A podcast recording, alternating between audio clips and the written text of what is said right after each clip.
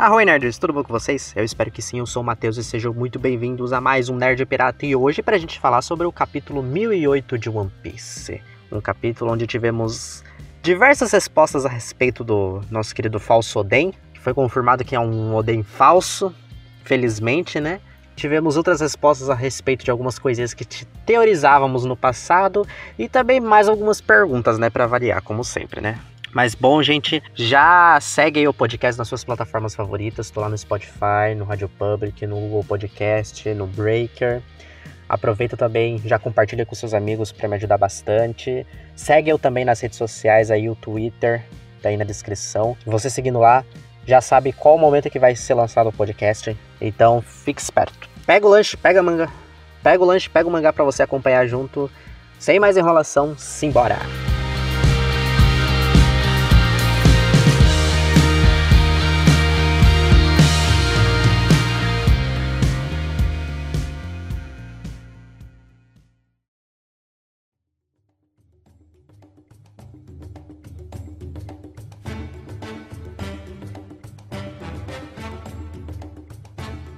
E vamos começar, né? Capítulo 1008, Ashura Doji, o líder dos bandidos do Monte Atamayama. E tem uma capa super bonitinha da Robin ajudando o cavalo a virar um Pégaso, né? Muito, muito fofo. Começa da onde o capítulo passado terminou, né? Que era os bainhas encontrando com aquele Oden, entre aspas, né? E tem lá esse falso Oden contando ali que ele voltou no tempo com a ajuda da Toque. Ah, voltou no tempo, não, avançou no tempo com a ajuda da Toque. E tá todo mundo emocionado, né? Até porque, pelo amor de Deus, né? Você vê a pessoa que você ama, você idolatrou durante a sua vida inteira, na sua frente viva. Lógico que eles vão se sentir assim, né? Mas daí ele tá dando aquela desculpa, né? Ah, vamos derrotar o Kaido, não sei o que tem, né? Tudo bait, tudo bait. E o povo vai acreditando. Porém, tem duas pessoas ali que não acreditam na ladainha desse novo Oden, né? Que é o Ashura Doji e o Raizo. Que são os mais racionais ali. Que eles já chegam dizendo, viu, gente? O que vocês estão com a cabeça aí? Lembre-se do que a lei de Toque disse, o Raizo fala, né? Que a humanidade não pode retornar no passado. Ou seja, os poderes dela, aí o Oda já estabelece, graças a Deus, que a viagem no tempo de One Piece é só pra frente, não volta para trás.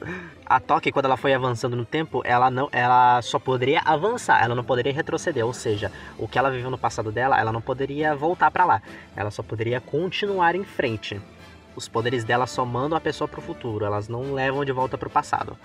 Ou seja, já descarta a possibilidade desse Oden ter viajado no tempo. Que daí já, já vê que ele já fica meio puto, já fala, puta merda, viu? Não vão acreditar. E eles também já falam, viu? O Oden morreu, não teria como ele voltar pro nosso presente. E daí a gente já vê que ele já saca a espada. O Kinemon tá lá descrente falando, mas gente, mas, mas eu sei como você se sente, Kinemon. Eu sei como você se sente o Ashurador de falar para ele. Mas você tem que abrir os seus olhos, Kinemon. Aí o, o Ashurador de corta aquele Oden e não sai sangue. Aí a gente vê que, ah, tem coisa aí, né? E o Oden apunhala o Ashura Doji, né? E tem toda essa cena bonita dele falando que todos nós queríamos que fosse ele, mas infelizmente não é.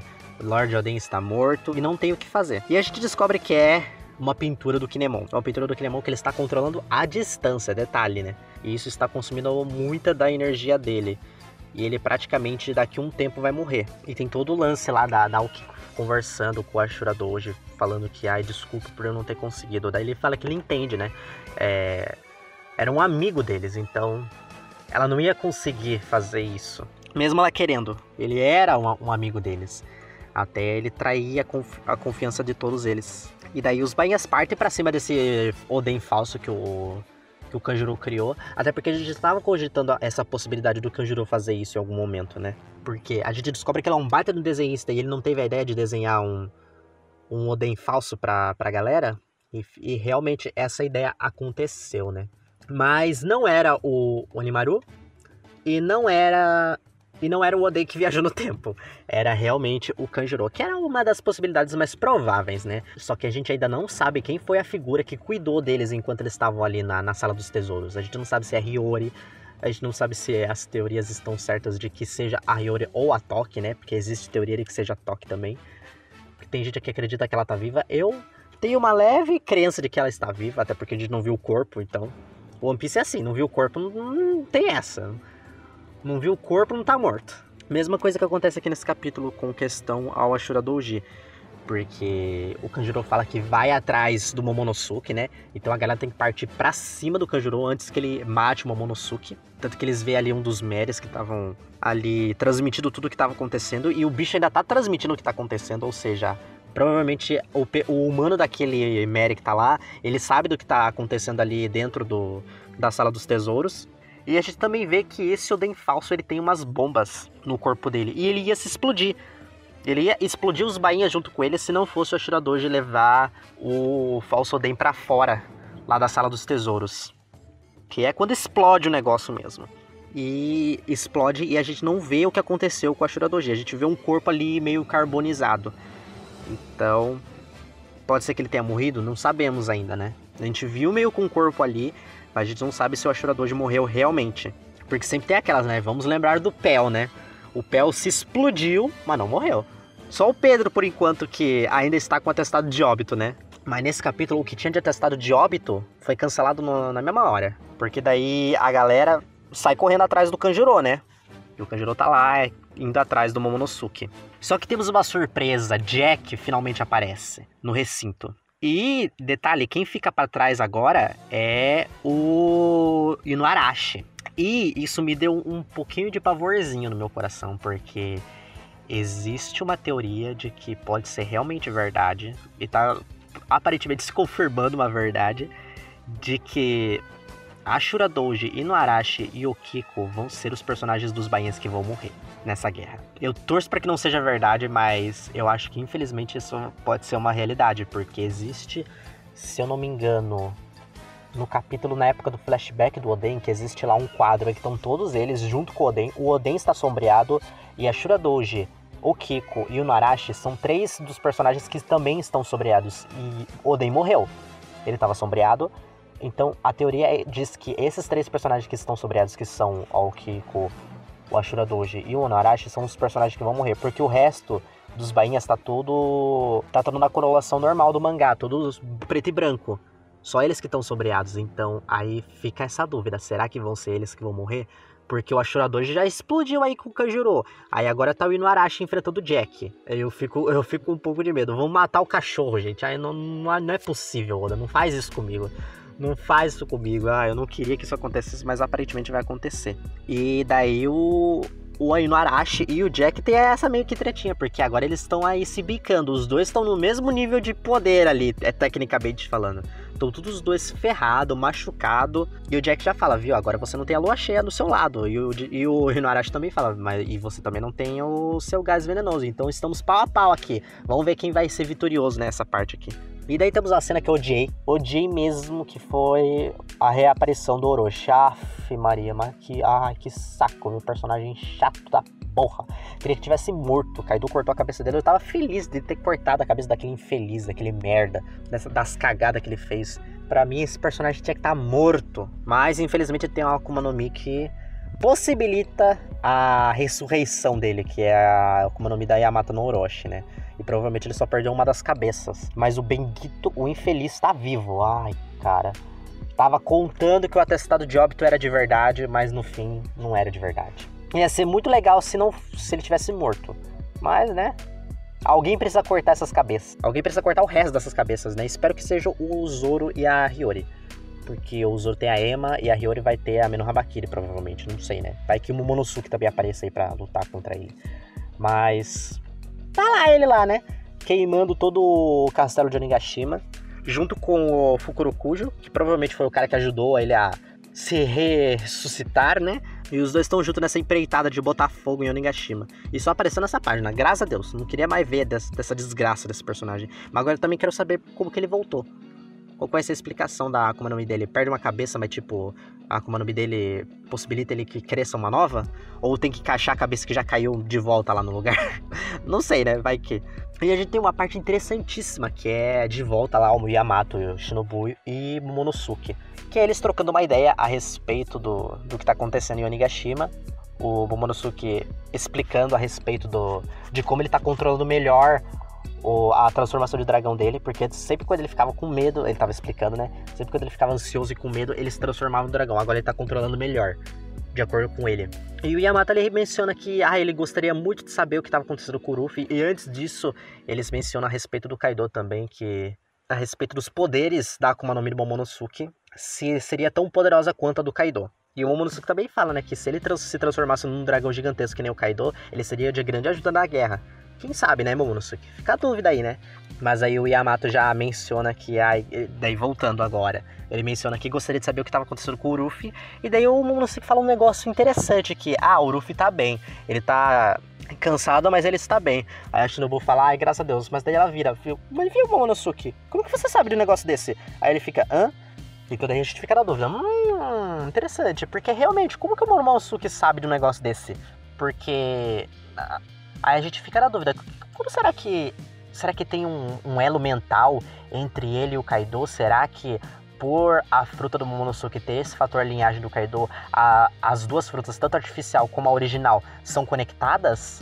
Tipo, o que o Kaido enxerga, o Momonosuke enxerga através da forma dragão dele, pode ser que seja só na forma dragão, pode ser que não seja na forma humana. Não sei, né? Será que esse elo mental existe entre essas duas Akuma no Mi? Será que pode ser uma coisa que linka uma Akuma no Mi artificial com uma Akuma no Mi original, se o Vegapunk criar outras Akuma no Mi, será que vai ter tipo uma ligação mental entre a artificial e a original? Não sabemos ainda, né? Será que é elo mental? Será que é tipo um novo poder que essa Akuma no Mi tem? Fica a dúvida aí, né? Então é um negócio interessante que foi mencionado aí. Será que o Momonosuke é a chave para derrotar o Kaido? Hum, será que o, o Momonosuke consegue sentir o que o Kaido sente? Temos aí umas possibilidades pro, pro que vem por aí, né? Esse capítulo nos deu umas, umas leves brechas a respeito disso. E daí a gente já tá chegando nos finalmente do capítulo, né? A gente volta lá pro topo de Onigashima, com a batalha voltando a acontecer entre os supernovas e os imperadores, né? O Ruffy já volta do seu estado de, de balão murcho, né? Ele vai tentar outros ataques no Kaido e na Big Bang, mas os ataques não funcionam, ele tá sempre sendo jogado o Zoro já tá, o Zoro já tá com, com a dorzinha nas costas, já, já tá tudo sanguentado. Então a briga ali tá sendo feia para eles, né? Detalhe que o Luffy até compara eles como humanos. Ele diz que eles são humanos. Humanos? Realmente o Luffy é esperançoso nesse quesito. O pessoal até fala que é, e é, é, é até engraçado você comparar eles como humanos. E daí a gente vê aquele painel maravilhoso da Big Mom e do Kaido juntos. E a gente vê realmente a forma híbrida do Kaido, que praticamente é o Kaido, só que com um rabo, aparentemente, as escamas ali, mais chifres e um pouquinho maior. E com as garras ali. Então, é o Kaido com uns, uns farelo a mais, né? Mas eu gostei da forma híbrida dele, por sinal. E a Big Mom tá, tipo, amedrontadora nesse, nesse quadrinho final aqui, tá? Cara de louca mesmo. A bicha é louca mesmo, né? Tanto ela quanto os Zeus, quanto Prometeus, quanto Napoleon também. Mas aí eles têm, eles têm a ideia de separar os dois Yonkou, porque juntos eles são, tipo, impossíveis de se derrotar. Então acho que a galera vai se dividir. Três vão ficar com um e os outros dois vão ficar com o outro. Pode ser que Zoro e Ruffy fiquem com Kaido, ou então Ruffy, Kid e Law fiquem com Kaido, e Killer ficam com Big Man. Pode ser que isso aconteça, né? Não sei como é que eles vão fazer, mas eles têm a ideia de separar os Yonkou, então vendo que vai se dar, né? Mas tem aquela frase belíssima do Ruffy que antes disso eles falam que os dois lado a lado parecem o um inferno, parece que estamos no inferno. Daí no final o Ruffy disse, é, por mim sem problemas, eu já fui e voltei do inferno várias vezes. Ele é o meu território. Daí você fala, porra, frase de efeito da hora. E o Kaido tá sorridente lá, vendo. Essa luz dos seus olhos, chapéu de palha. Isso mesmo, é isso que eu gosto. Então os dois estão, tipo, gostando de se bicar. É um negócio. um negócio que tá bom de se ver. E vamos ver o que vai acontecer nos próximos capítulos agora, né? Vamos ver quais são. Será que vai continuar essa batalha do topo de Onigashima? A gente tem que ver também o que tá acontecendo nas batalhas de baixo. O Sandy, tadinho, o Sandy infelizmente não tá com ninguém para bicar. Agora que o Inarashi pegou o Jack, ainda tem Queen e King para o Sandy bicar. E não é possível que o Sandy vai, vai sair dessa guerra sem bater em ninguém. Além de Pleasure e Waiter e, e a galera dos Smile bizarros de Chernobyl. Não é possível, cara. Pelo menos, poxa, o King, os, os dois trocaram chute. O Queen tem relação aí com o Judge, dá pra ele lutar com o Sandy. Só bota o Sandy pra lutar com alguém, pelo amor de Deus. Mas enfim, gente, aí termina o capítulo, né? Aí vamos ver o que, que vai dar nas próximas edições. Então, espero que vocês tenham gostado desse Nerd Pirata de hoje, falando sobre o capítulo 1008 de One Piece. Contem para mim quais foram os momentos que vocês mais gostaram do capítulo, se tem alguma coisa que eu esqueci de falar no capítulo que vocês gostariam de mencionar. Muito obrigado por ter escutado até aqui, mais uma vez. Me despeço de vocês agora. Um beijão, um abraço bem forte, se cuidem e até a próxima.